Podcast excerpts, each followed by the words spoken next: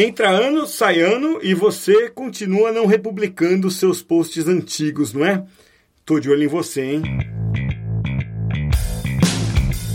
No ar o podcast Takeaways, edição número 173, eu sou o Cássio Politi. Olha, republicar posts antigos é uma das melhores práticas que eu descobri nos últimos anos, viu?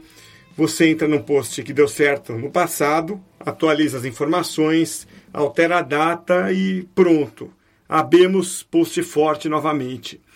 O importante é só você não mexer na URL, né, naquele endereço que começa com HTTP, porque aí continua o texto valendo para SEO. Né?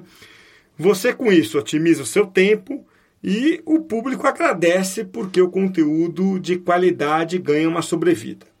Agora eu fico aqui tentando entender por que diabo as pessoas insistem em não republicar post antigo aqui no Brasil. A pesquisa Anatomia de um blog post 2019 mostra isso. Apenas 40% dos brasileiros têm o hábito de republicar posts antigos. Isso em 2019, tá? Em 2018 eram 36%. Então subiu apenas 4 pontos percentuais de um ano para o outro, o que não é nada. Nos Estados Unidos, em 2019 são 68%. Então veja, 68% lá, 40% aqui, tá? Eu já abordei esse assunto no podcast 104, que eu convido você para ouvir de novo.